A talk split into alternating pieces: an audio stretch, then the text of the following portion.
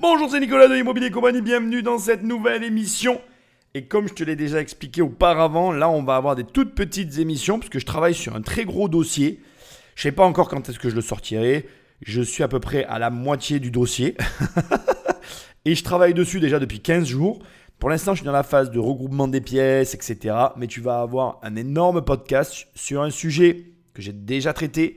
Le podcast de la semaine dernière te donne un indice. Peut-être que parmi vous, il y en a qui ont déjà deviné sur le quoi je travaille en ce moment. Ça va être vraiment un truc de fou. Je sais même pas si je vais pas le sortir à Noël pour te faire euh, un cadeau de Noël de fou furieux en fait. Un truc où tu vas t'éclater. On verra. Donc là, je cherche en fait à des petits reportages très modérés, très modestes, de toute petite taille. Donc ce podcast va être extrêmement court pour plusieurs raisons. La première, c'est que j'ai pas envie de de m'éparpiller au niveau de ce que j'ai dans la tête par rapport au dossier sur lequel je travaille. La deuxième, et on va pas se mentir aussi, c'est que tu le sais, tu vas écouter ce podcast, il aura été enregistré le jour même. En fait, ce week-end, il y a un séminaire, c'est les derniers jours. Donc si tu veux venir me voir, si tu veux qu'on se rencontre, il te reste que quelques jours pour prendre des places. Après, on va fermer la billetterie, on va tout finir, on va tout préparer, on va passer un super week-end. C'est le 7 octobre à Nîmes 2023. Si tu écoutes cette émission après coup, bon, bah, c'est pas la peine d'aller sur le site. Euh, a priori, le séminaire sera passé. Alors peut-être qu'il y aura d'autres événements, ça je ne sais pas. A priori, non, mais je, je m'engage sur rien. Tu sais, on ne sait jamais. Des fois, tu fais un événement comme ça, puis tu n'as qu'une envie, c'est le refaire. Bref, c'est encore le moment, quand tu écoutes cette émission, de prendre ta place. Tu as quelques jours il reste quelques places, même pas une vingtaine, moins que ça, et après, c'est bouclé. Voilà. Et on va parler d'un sujet assez particulier aujourd'hui. C'est un sujet pour lequel un membre de ma famille, euh, alors c'est pas ce pays-là, mais on va en reparler. J'ai un membre de ma famille qui a investi à l'étranger. On va pouvoir parler de ce sujet-là. C'est un sujet qui me touche du coup parce que j'ai déjà eu ce genre de discussion. Je vais aller un petit peu plus loin et dans certains points euh, parce que j'ai des connaissances effectivement j'ai déjà eu des échanges avec quelqu'un qui a acheté dans ce genre de pays. Et on va échanger aussi sur ben, finalement quel type d'investissement tu peux faire et tu ne peux pas faire. Parce que cette émission, elle est hyper intéressante pour moi parce qu'on va rencontrer un entrepreneur qui n'a pas le même mode de fonctionnement que moi. Pour le coup, euh, il a raison, puisqu'il réussit dans ce qu'il fait et que malgré qu'on n'a pas le même mode de fonctionnement, ben, il arrive à s'en sortir. Je trouve ça extrêmement intéressant et j'adore d'ailleurs. J'aime quand les gens sont pas d'accord, qu'ils me prouvent que j'ai tort. Ça donne à réfléchir et ça va nous permettre d'échanger voilà, sur des sujets tels que euh, pourquoi j'achète à tel endroit, pourquoi j'achète pas à tel endroit, etc. Point important, je te le rappelle très rapidement parce que le message de cette euh, introduction, ça restera le séminaire, mais là où tu m'écoutes, laisse-moi des étoiles et un commentaire, c'est ce qui m'aide le mieux. Et puis euh, sur immobiliercompagnie.com, tu as tous les éléments si jamais tu veux qu'on travaille ensemble, formation, coaching, bref, je te laisse y aller, je ne suis pas inquiet, tu trouveras la formule la mieux adaptée à ta situation. Sans plus de transition, Patrick, Magneto, petite émission, mais fort intéressante. Alban a débarqué ici il y a deux ans avec 100 000 euros en poche. Il n'a que 26 ans. Pour lui, Bali, c'est un peu le nouveau rêve américain. Alors situons un petit peu ce reportage parce que effectivement c'est important de, voilà, de, remettre des choses en place. Le reportage est de 2010, donc euh, à ce moment-là, Alban est arrivé il y a simplement deux ans quand on a fait le reportage sur lui. Ce qui est intéressant, c'est qu'il est parti avec 100 000 euros en poche. 100 euh, 000 euros, bon, je, voilà, ne le prends pas mal, mais c'est pas énorme, quoi. C'est pas un gros montant. Ça peut paraître beaucoup d'argent, mais il y a beaucoup de gens aujourd'hui en France, ils vendent leur résidence principale, ils les ont en fait. C'est juste qu'après, c'est quelle concession tu es prêt à faire. Et c'est intéressant parce que ça t'amène sur une réflexion, et là je m'adresse à toi. Euh, qu'est-ce que tu es prêt à faire pour avoir de l'argent? C'est toujours pareil. Il y a des gens, ils partent à l'étranger et ils ne vendent pas leur résidence principale parce qu'ils y sont attachés. Ce que je comprends et je respecte, il n'y a aucun problème. Et ils se disent je vais essayer euh, de faire une expérience, de vivre une expérience à l'étranger, puis au pire, je reviendrai, j'aurai ma maison, je la loue en attendant, etc. etc. Alban, je ne connais pas du tout son histoire, j'ai fait des recherches, et je vais te donner tout de suite de ces nouvelles, tu vois, c'est très impressionnant. Mais euh, ce qui est intéressant, c'est que je présuppose que d'une manière ou d'une autre, il a récupéré cet argent, il est parti, à mon humble avis, sans ne rien laisser derrière. Pour quelle raison, je ne le sais pas. Il est relativement jeune à ce moment-là. Aujourd'hui, il y a 15 ans qui séparent le Alban du moment où je fais l'émission du Alban que l'on voit dans cette émission, ce que je trouve extrêmement intéressant aussi. Et euh, je suis certain qu'il a misé, entre grandes guillemets, parce que si tu vas voir qu'il n'a pas du tout fait de, de, jeu, il n'a rien laissé au hasard, mais il a mis son argent dans son projet avec comme objectif de réussir. Et là où ça devient très intéressant, c'est que ben voilà, le déménagement est un facteur de réussite. Il y a beaucoup de gens qui ne savent pas comment s'y prendre, qui ne savent pas euh, comment amorcer la pompe de l'argent.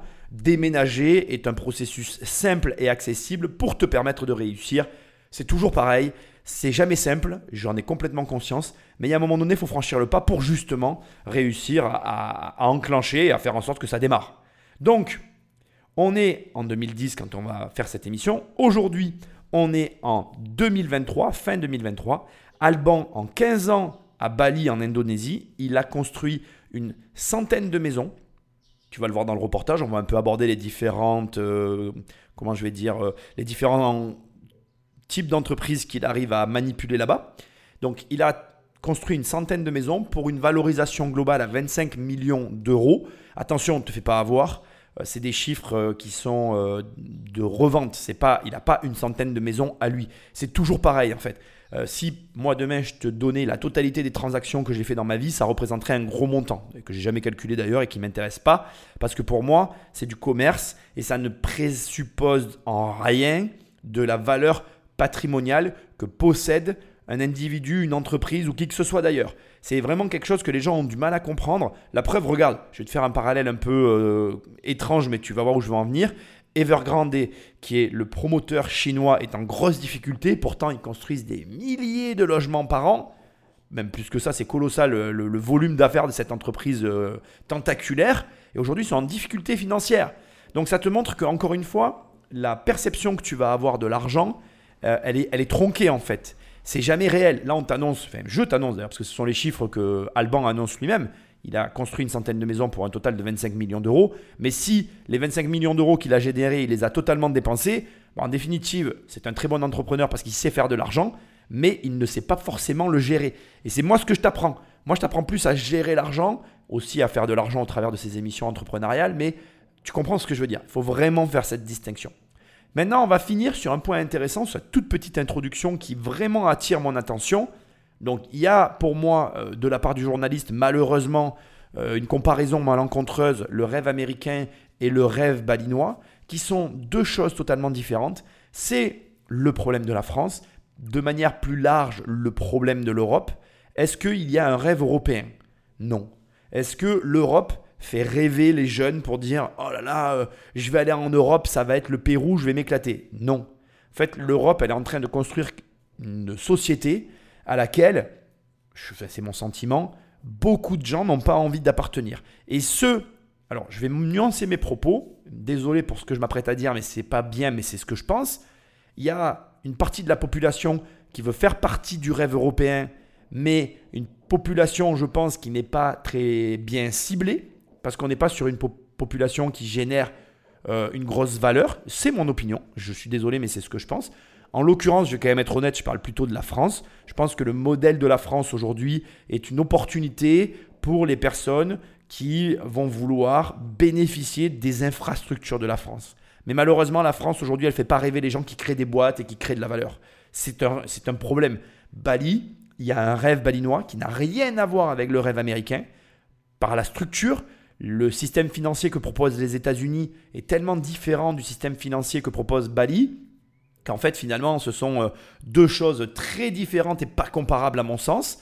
Au demeurant, euh, il faut rester euh, cohérent et arriver à se dire, ben voilà, d'un côté j'ai le rêve américain, qui est un rêve financier, structuré, clair et limpide. Quand tu vas aux États-Unis, ça va être très dur, mais tu sais comment tu peux y arriver. Quand tu vas à Bali, et tu vas le voir, c'est très trouble, c'est, on va dire, plus complexe. Par contre, je pense qu'il y a plus d'opportunités, même encore aujourd'hui à Bali, qu'aux États-Unis. Enfin, en tout cas, que le, niveau de compétences nécessaires pour réussir à Bali est moins haut qu'aux États-Unis, parce que la compétition est moins haute. Voilà ce que je crois.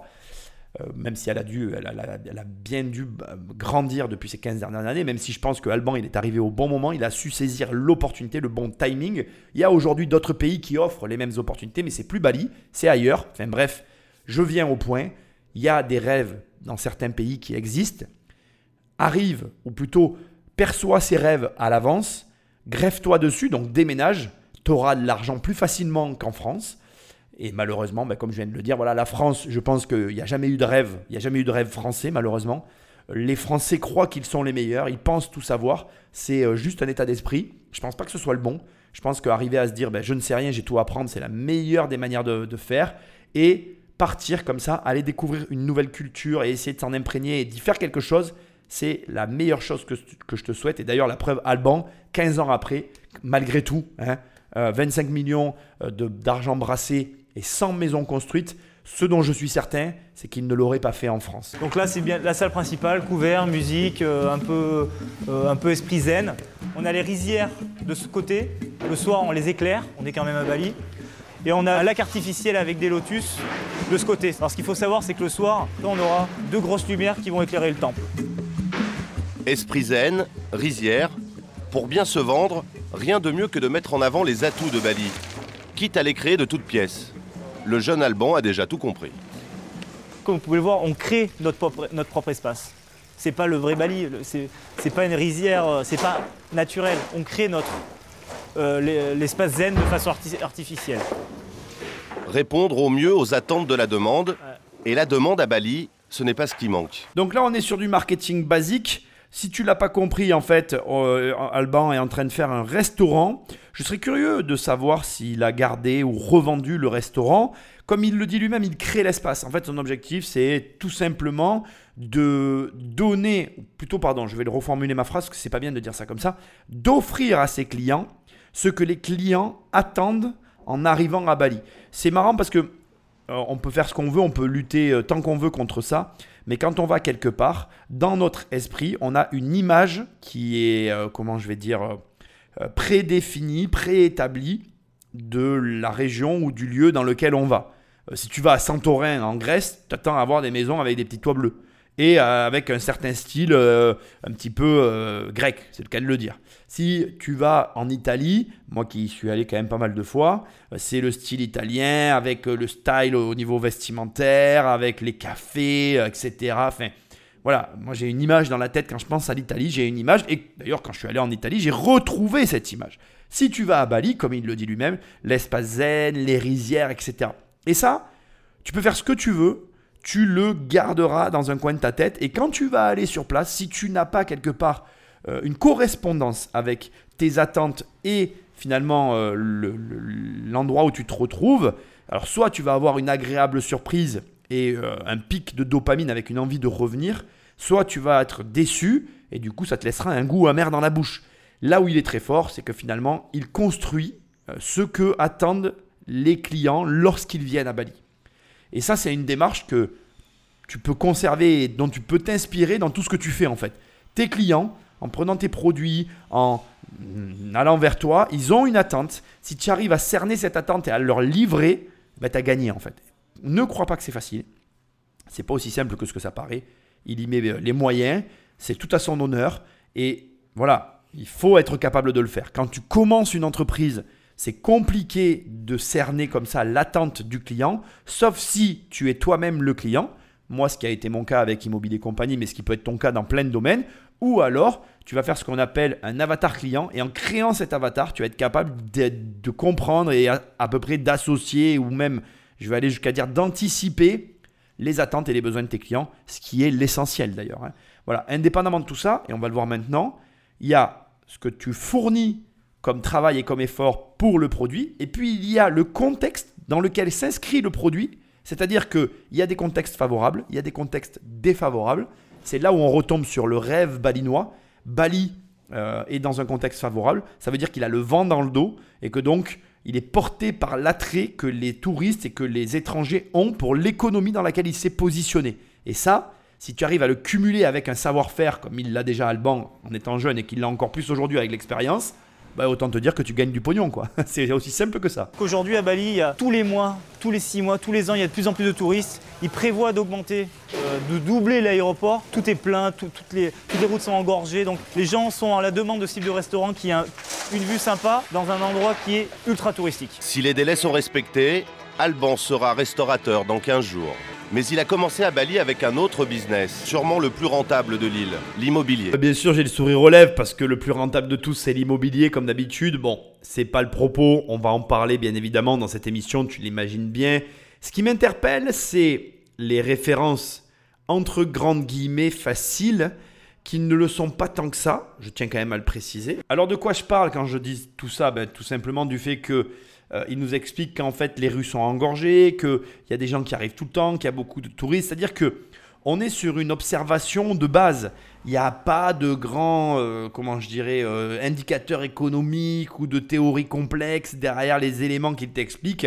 Le plus ironique dans cette affaire, c'est que une personne qui aurait vu ce reportage en 2010 pouvait très facilement elle aussi comprendre qu'il y avait une opportunité de marché à Bali. Et donc sur les déclarations ci-après de Alban, eh bien tu pouvais déjà te dire qu'il y avait euh, de quoi euh, se déplacer là-bas et peut-être toi aussi gagner de l'argent. Maintenant, c'est là où le bas blesse, c'est que euh, on l'entend, mais faut-il encore oser le faire? C'est une chose de, comprendre les facteurs qui font que on peut gagner de l'argent, c'en est une autre de se dire allez c'est bon c'est parti je pars à Bali et je tente mon aventure sur trois mots qu'a pu dire Alban dans une émission d'ailleurs que je sais même pas où elle a passé parce qu'à l'époque je l'ai pas vue je regarde pas la télé depuis des années et ces années là je la regardais pas non plus mais bref l'idée ici c'est donc de bien comprendre que en te déplaçant comme c'est très souvent le cas hein, ou en tout cas en ayant la chance de pouvoir observer un marché c'est juste en allant sur place quoi tu peux très facilement sentir flairer percevoir une énorme opportunité. N'appartient qu'à toi après de la saisir. Des opportunités, il y en a partout, tout le temps. Bien évidemment, c'est aussi une question de timing. Parfois, on se déplace et on a l'opportunité parce que ben, s'est déplacé. Parfois, on part en vacances et c'est parce qu'on est parti en vacances qu'on a l'opportunité.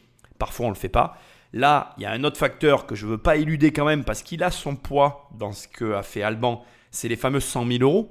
J'ai dit tout à l'heure que beaucoup plus de Français que ce qu'on l'imagine y ont accès. Maintenant, c'est au prix de la vente souvent de sa résidence principale, ce que tout le monde n'est pas prêt à faire.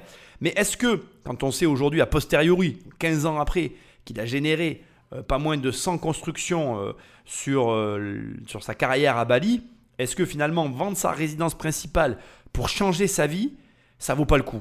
En sachant que bien évidemment, ça s'ajoute ou ça se complète avec le fait de déménager, qui là encore est un problème ou peut être un problème ou en tout cas un obstacle de taille parce que tout le monde n'est pas prêt à le faire.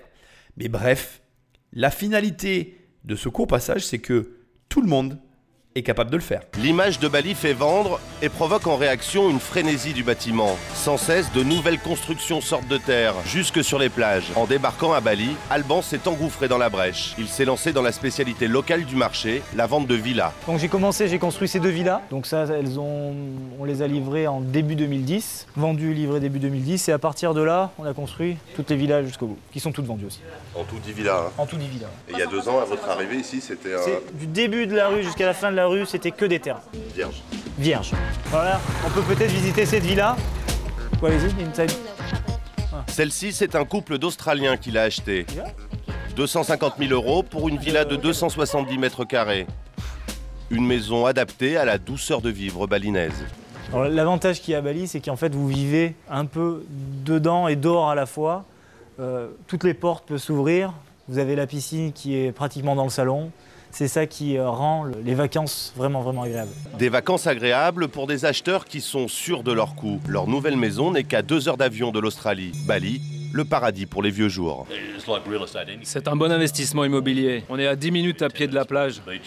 Et si vous comparez avec l'Australie, par exemple? L'immobilier va mal en Australie en ce moment. Et ici, je suis sûr de faire de bonnes affaires.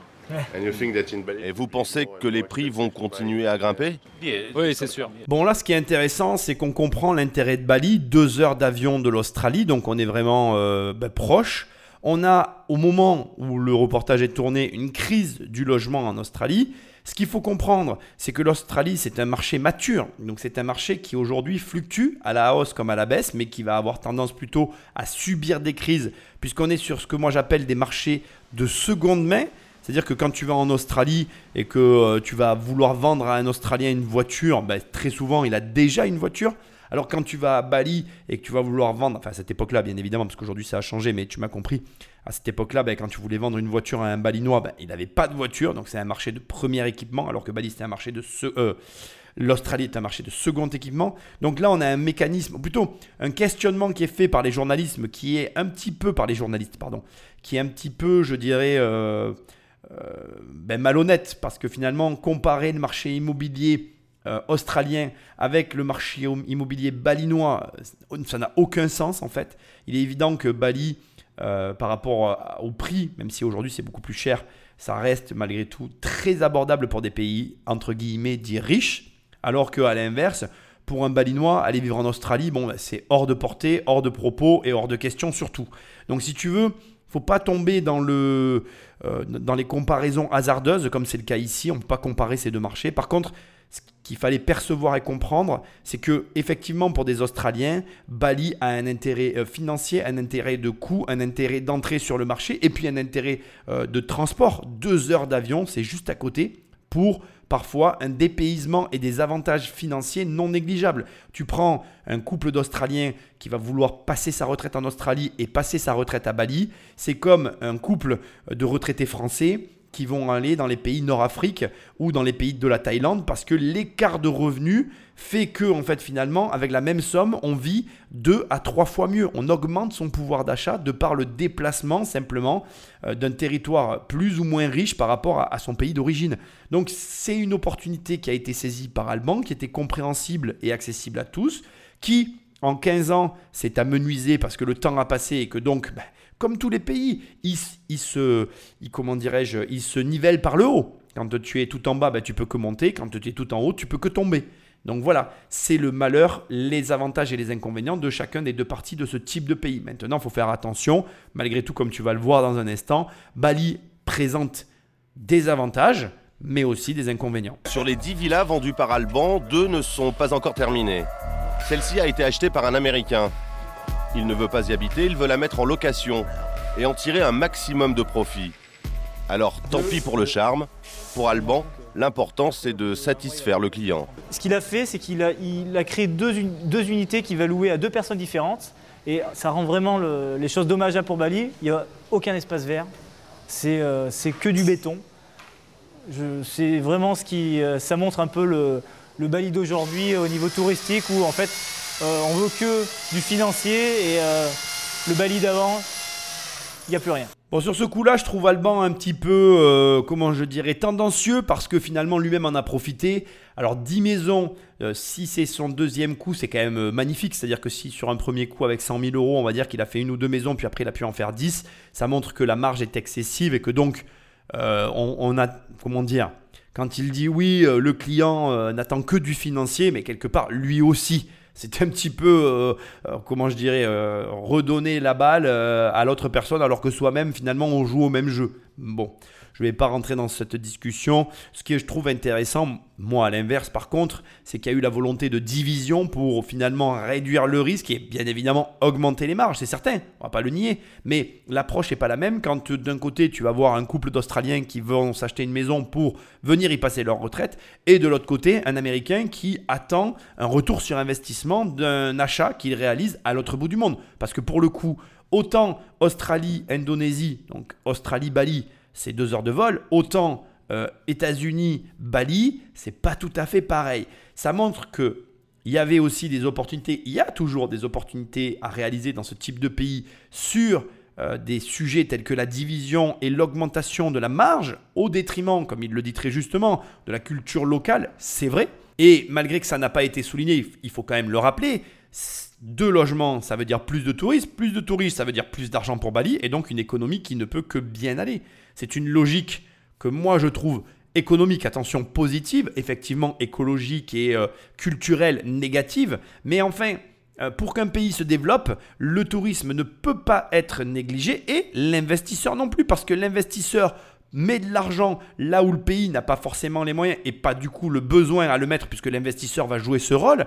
Et du coup, c'est là que tu comprends que économiquement pour un pays, c'est très intéressant de favoriser des investisseurs comme toi et moi qui vont venir amener de l'argent, certes, attendre un rendement, mais aussi ben, du coup proposer plus d'unités, plus d'unités, plus de passages, plus de passages, plus d'argent, plus d'économie et ben, plus finalement de richesse pour tous les Balinois. À 17h, les chantiers d'Alban s'arrêtent. Et voici l'envers du décor. Coincé entre deux villas, le bidonville où sont logés les ouvriers. Au milieu des ordures, un sol sanitaire pour des dizaines de cabanes. Beaucoup d'hommes, mais aussi des familles, comme celle-ci qui vient de l'île voisine de Java. Pour Joe Crow et sa femme Retno, Bali, un drôle d'Eldorado. Vous dormez ici Oui, on dort ici. Et vous êtes trois là Oui. Oh. Oui, on dort la tête ici, tous les trois avec le petit. De chantier en chantier, cela fait un an qu'ils sont là, sans rentrer à Java. Ils ont laissé cinq enfants au village. Si on est là, c'est qu'il y a bien plus de travail à Bali qu'à Java. Et vous êtes bien payés? Oui, pas mal. Pas mal. Et avec cet argent, vous arrivez à faire vivre euh, votre famille Oui. Tout l'argent que je gagne, je l'envoie chaque mois à Java pour payer les écoles des enfants et faire vivre la famille. Les ouvriers d'Alban gagnent 4 euros par jour. Sur leurs conditions de vie, le jeune Français assure avoir tenté d'améliorer leur quotidien. Peine perdue, dit-il. Moi, ça me choque, ça m'a toujours choqué. Euh, après, le, pro- le problème qu'il y a, c'est qu'il n'y a vraiment pas de solution. Alors, moi, j'avais mis en place des toits, des choses comme ça pour l'humidité. Le problème, c'est qu'en fait, ils bougent tellement. À chaque fois qu'il y a un nouveau terrain qui se vend, ils sont obligés de bouger les cabanes. Tout se perd, tout se, tout vole. Euh, tout, est, tout est problématique. Je suis toujours très embêté par ce genre euh, de passage qu'on ne peut pas éluder, bien évidemment. Je crois que c'est euh, très souvent, en fait, ça fait partie du lot des reportages sur certains de ces pays qui nous dérangent parce que finalement, euh, on se dit oui, les conditions de travail, etc. Sauf que déjà, à mon sens, il manque euh, ben, l'essentiel, c'est voir comment c'est sur l'île où ils étaient. Parce que c'est facile de se dire oui, ils vivent mal, etc. Mais déjà, les gens y viennent, donc euh, il y a une raison. Comme ils le disent, c'est pour de l'argent. Alors quand on entend 4 euros par jour, bon, ben nous, ça nous fait entre guillemets sourire. Parce qu'on se dit c'est impossible, c'est quoi ce délire? Bon, c'était à une autre époque, c'est plus comme ça aujourd'hui. Mais là où moi je veux en venir, c'est que l'équation qu'on nous montre là, elle est trop simple en fait. En gros, voilà, ils sont mal logés, ils sont malheureux, c'est pas normal. Euh, Comme le dit Alban, et moi je ne remets pas en cause quand quelqu'un me dit j'ai essayé de faire quelque chose, je pense que c'est vrai, et je pense que, et c'est mon opinion, effectivement comme ça paraît logique, ils se déplacent tout le temps, leur déplacement implique du coup qu'ils emmènent avec eux les, les points, pas les points, les matériaux de qualité, puisque si tout entre, gui- entre guillemets, si tout est pourri, bien quand tu te déplaces d'un endroit pourri à un autre, tu essayes de conserver ce qu'il y a de bien. Donc comme tout le monde va piquer aux uns et aux autres ce qui est cohérent et qui fonctionne, mais au final euh, ça fait une immense déchetterie à ciel ouvert. Le malheur dans cette affaire, bien évidemment, c'est qu'on aurait tendance à se dire mais que font les autorités? Que fait l'État? Parce que nous en tant que Français, tout de suite c'est l'État. Bon écoute, moi je vais être clair avec toi. Je ne pense pas que l'on puisse comprendre déjà ce qui se passe là-bas. Moi quand je vois n'importe quel reportage, j'essaye de me dire qu'il me manque forcément des éléments. Et là, pour moi, il manque l'élément de l'île de Java, c'est-à-dire commencer sur l'île de Java. S'il n'y a pas de travail et que c'est pire, ben finalement, euh, ça ne veut pas dire que leur condition de vie est bien. Ça veut juste dire que la- la- l'attitude et le fait de venir travailler dans ces conditions est tout de suite plus compréhensible que ce que ça ne l'est à l'instant où j'en parle, puisqu'il me manque des données au problème. Mais surtout, et je crois que c'est ça le point, je pense que si on est choqué par quelque chose ou si on, est, on se sent responsable d'une situation, comme là c'est le cas, comme le dit Alban et comme le fait Alban, il faut s'en mêler et essayer de faire en sorte que les choses s'améliorent. Et elles s'amélioreront par l'économie. Moi, je crois en l'économie. Je pense que quand un pays s'enrichit, la population s'enrichit avec. Et si tout le monde s'enrichit, ben, les conditions de travail s'améliorent. Maintenant, on va pas se mentir. Dès le départ, je te l'ai dit, j'ai un membre de ma famille qui, à un moment donné, euh, a investi dans des pays euh, de ce type-là. Je, on va pouvoir en parler. On arrive au point qui fait que tout, ce- qu'on est en train de voir et entendre est comme c'est. C'est-à-dire que Bali, c'est comme ça pour une raison précise. Cette raison, elle est très simple. C'est qu'on est dans des pays où la corruption, où finalement le droit à la propriété, où tout ce qui est pour nous fondamental ne l'est pas pour eux. Et à partir de là, dès l'instant qu'il y a des éléments sur des droits fondamentaux que l'on ne retrouve pas dans ces pays-là et qui ne donnent pas et qui n'ouvrent pas à la population, on va dire, un certain confort de vie, eh bien je pense que l'incompréhension restera totale, même si on avait tous les tenants et aboutissants de la situation. Je pense qu'il y aura cette espèce de malaise que l'on ressent et que je ressens moi aussi face à des bidonvilles. Je ne pense pas, malheureusement, que ça se règle d'une quelconque façon tant que, à tous les étages de la société, et je parle de Bali, il y a la corruption dont il va être question maintenant. L'autre grand problème rencontré par Alban, c'est la corruption, érigée en système en Indonésie. Dans la jungle du business, Alban a vite compris qu'il était impossible de faire des affaires à Bali sans payer des dessous de table. Avec Natacha, son assistante, il se rend chez son avocat indonésien, le seul à pouvoir l'aider. Monsieur Mitty est toujours en rendez-vous? Ce n'est pas trop compliqué de faire des affaires à Bali? Oui, apparemment oui. Et pourquoi c'est si compliqué Parce qu'ici, il y a beaucoup d'us et coutumes propres au pays. Et il faut rencontrer beaucoup de monde. Donc, pour les étrangers, et même pour moi qui suis indonésienne mais qui n'ai pas grandi ici, c'est très difficile. Monsieur Mitty, le voici. un personnage incontournable pour Alban. Lui serrer la main, c'est lui reconnaître son statut de parrain. Il y a eu un changement par rapport au plan prévu, donc il faut changer le permis de construire. Ce jour-là, en discussion, un contrat litigieux. Une nouvelle fois, le parrain activera ses réseaux. Monsieur Mitty, bien plus qu'un avocat. Il n'a pas la tête d'un avocat, on est bien d'accord. Ça, c'est quelqu'un qui, en fait, a beaucoup de relations. C'est celui qui va payer euh, la, la police, la police touristique, qui va payer les gars pour le. qu'on appelle ça Pour le permis de construire. C'est les gens. En fait, c'est euh, un peu l'officiel du officieux, quoi. L'officiel de l'officieux, passage obligé pour les investisseurs étrangers. Pour chaque villa, des dizaines de milliers d'euros de pots de vin. On est obligé de, de donner des bakchis, donc on sait jamais combien ils vont demander, on sait jamais s'ils vont vraiment faire la chose pour laquelle on, la- on les paye, parce que quand vous donnez quelque chose d'un bakchis, s'il fait pas ce que vous dites, qu'est-ce que vous pouvez faire contre lui? C'est l'anarchie complète. Complète.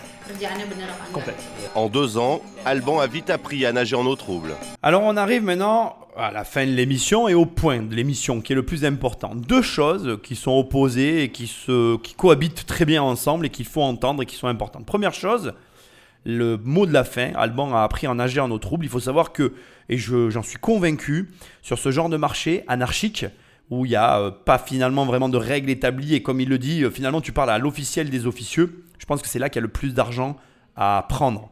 Alors bien évidemment, il y a de l'argent à prendre partout, mais je pense que c'est des marchés très fertiles financièrement. Moins il y a de régulation et de réglementation, plus si tu es entrepreneur, tu vas pouvoir générer de l'argent. C'est une réalité. On est tous différents. Moi, ça n'est pas, on va dire, des marchés, des modes de fonctionnement que j'affectionne tout particulièrement. Bon, voilà. Après, Alban s'en est très bien sorti. Je suis très heureux pour lui. Et je pense qu'il y a plein de gens qui sont faits et qui sont capables de très bien se débrouiller sur ces marchés-là. Si tu en fais partie, ben, je t'invite à y aller. Je pense qu'il y en a encore plein dans le monde que tu peux conquérir et pour lesquels tu peux évoluer t'éclater faire ce qu'il y a à faire. Bon, voilà, c'est c'est un état de fait. On l'accepte, on l'accepte pas. Ce sont les règles du jeu et tu joues avec. Deuxième élément, et qui va faire la jonction maintenant avec tout et tu vas comprendre. euh, et avant d'ailleurs de rentrer sur le deuxième élément, je vais ouvrir et fermer une parenthèse très rapide. Bali, c'est sans doute magnifique. C'est sûrement une région que j'affectionnerais, que j'adorerais euh, euh, parcourir pendant mes vacances et passer un moment. Voilà. Je pense qu'aujourd'hui, plus qu'hier et encore plus demain, c'est un excellent pays qui s'est énormément amélioré de ce que j'en sais, des personnes que je connais qui y vont, etc. Et je reste convaincu que ça reste un des pays d'avenir euh, à l'heure actuelle toujours. Parce que euh, ben, quand tu vois que même la Chine commence à se délocaliser euh, sur l'Indonésie, donc tu te rends bien compte qu'il y a encore des choses à faire, que c'est encore une opportunité, plus comme à l'époque, plus comme en 2010, mais toujours malgré tout.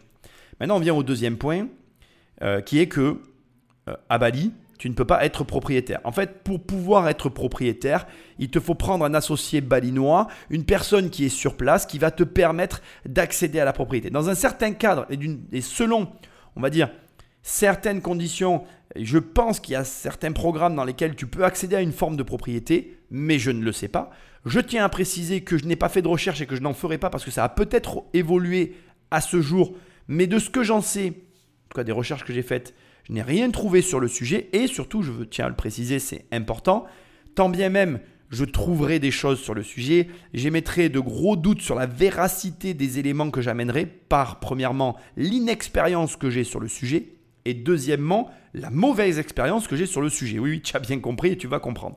J'en parle depuis très longtemps. J'ai dans mon entourage quelqu'un qui a acheté dans un pays comme celui-ci et qui a perdu son bien immobilier. Et je t'avoue que quand tu vis ça, d'une manière ou d'une autre, ça crée chez toi une forme de, de réticence naturelle, euh, d'appréhension euh, naturelle. Et je me dis, et je me suis toujours dit d'ailleurs, que pour moi, l'accès au droit à la propriété, les conditions d'accès au droit à la propriété conditionnent, ça fait répétitif, mais c'est comme ça, le fait que je puisse aller sur un marché ou pas.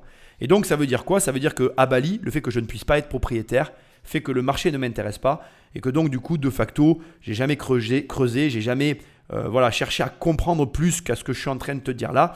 Et je vais te donner un conseil tout de suite.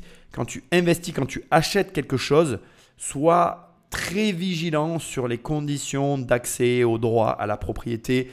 C'est l'élément le plus important dans n'importe quelle affaire que tu vas mener dans ta vie. Si tu n'es pas propriétaire de ce que tu, de ce que tu possèdes, ou si tu n'es pas seul décisionnaire de ton investissement, ou en tout cas décisionnaire au travers d'un gérant, d'un gestionnaire ou d'un tiers, considère ou reconsidère plutôt l'investissement que tu t'apprêtes à faire il y a de grandes chances que ce soit une mauvaise affaire. Voilà. Je te le dis comme je le pense. J'ai pas besoin d'énormément argumenter. Euh, la situation qui s'est produite pour euh, le membre de ma famille est très simple.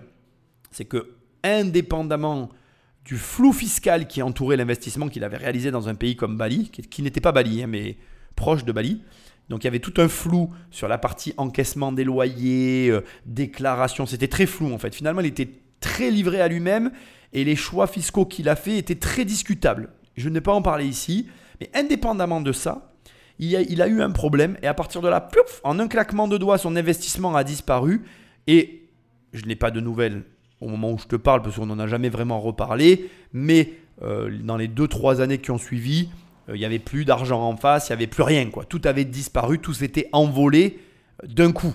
Et on parle d'une somme d'argent rondelette avec laquelle tu aurais pu faire pas mal de choses. Tu aurais pu t'acheter une belle bagnole, même une très belle voiture de luxe, enfin bref, il y avait plein de possibilités qui se sont évaporées dans la nature parce que la personne avec laquelle était associé a décidé de prendre le bien et de disparaître avec, en tout cas de récupérer l'acte en, son nom et de priver de la propriété le membre de ma famille qui était associé avec lui sur place. Enfin, sur place. Il vivait en France, il y allait euh, de temps en temps, et le, de temps en temps a fait que euh, c'est devenu euh, une résidence permanente pour l'associé qui en est devenu le plein propriétaire de droit et d'ailleurs de, de vol pour le membre de ma famille. Donc, ce que je veux te dire, c'est que c'est une histoire parmi tant d'autres. Ça ne veut pas dire que moi je connais des gens qui investissent à Bali et pour qui ça se passe extrêmement bien. Il n'y a aucun problème. Aujourd'hui, j'ai quand même fait des recherches. Il y a des sociétés très sérieuses qui te proposent des solutions encadrées. Donc ça a vraiment évolué. Il ne faut pas écouter ce que je te dis. Mais malgré tout, personnellement, ce n'est absolument pas vers, euh, enfin, ce n'est pas un pays vers lequel je me tournerai ou vers lequel je m'orienterai. Alors, absolument pas si j'étais débutant, même si j'étais confirmé pour les raisons que j'ai évoquées. Et aussi, je vais quand même le dire, un système financier qui est, euh, pareil, discutable, qui ne correspond pas en tout cas au système financier que je recherche. Mais là encore, je vais quand même le préciser, je n'en connais pas les rouages. Chaque système a ses avantages et ses inconvénients. Et je crois que de toute façon, le mot de la fin, il va être le suivant. Je pense que chaque marché est adapté à une personne. Et que le but de nos vies respectives, c'est de trouver les marchés dans lesquels on, s'éclate le mieux et on s'épanouit le plus. Et c'est OK si ton marché c'est Bali et que le mien ce soit la France et vice-versa. L'important c'est que tu trouves un marché dans lequel tu gagnes de l'argent, tu te sens bien et tu es épanoui. Moi quand je vois Alban et que je regarde des contenus ou des textes ou des articles de lui 15 ans après, quand je vois ce qu'il a fait et qu'il est toujours à Bali et que ça continue pour lui, nager en eau trouble, payer des bacs et vivre dans cet environnement-là, c'est complètement adapté à sa personnalité et c'est excellentissime. Moi, je suis ravi euh, de voir ce qu'il a accompli, de voir ce qu'il a fait. Ça me fait plaisir de voir ça. Et je pense que de la même manière que Alban a des marchés qui lui sont plus favorables, plus, comment je vais dire, euh, plus fertiles pour sa personnalité, ben, il y en a qui le sont pour toi aussi. Et ton travail, c'est de trouver ça. Donc ça se traduit par quoi? Par le voyage. Parce que si on devait résumer cette émission, je ne connais pas Alban, mais voilà comment j'imagine que ça s'est passé. Alban a fait un voyage et il a capté l'effervescence du marché balinois. Et étant donné qu'en France, l'effervescence, elle a disparu depuis très longtemps, il s'est dit, je vends tout et je tente l'aventure balinoise. Après tout, qu'est-ce que j'ai à perdre? Et je pense que, que cette histoire que je viens de raconter soit vraie ou fausse, ça n'est pas la question. Je pense que des success stories basées sur ce modèle, il y en a partout dans le monde. Ça marche encore aujourd'hui. Et je t'invite à voyager, à voir le voyage comme un investissement et à l'aborder de cette manière avec une réflexion derrière et tout un process pour se dire peut-être que ce voyage sera le voyage qui va changer ma vie. C'est peut-être après ce voyage que je vais me dire tiens, je vais aller à Bali et je vais lancer un business à Bali. En tout cas, c'est tout le mal que je te souhaite et je te souhaite aussi que pendant tes voyages, tu captes comme ça une effervescence qui résonne avec toi, avec laquelle tu te sentes en accord et que tu te dises, eh bien c'est ici, c'est là que je vais lancer, créer un nouveau business et c'est là que je vais m'émanciper de ma situation, de celle que je vis au quotidien en France. Alors bien évidemment, ça peut être aussi en France que tu t'éclates. Hein. Moi, je gagne de l'argent en France et j'en suis très heureux. Mais ça peut être aussi à l'étranger. Dans ces cas-là, vis-le à fond. Je te remercie d'avoir écouté cette émission jusqu'à la fin. Je te rappelle qu'il y a mon séminaire le 7 octobre. Au moment où tu vas écouter cette émission, il reste plus que quelques jours. Donc, euh, action-réaction. Et puis, laisse des étoiles et un commentaire là où tu m'écoutes. Et je te dis à très bientôt dans une prochaine émission. Salut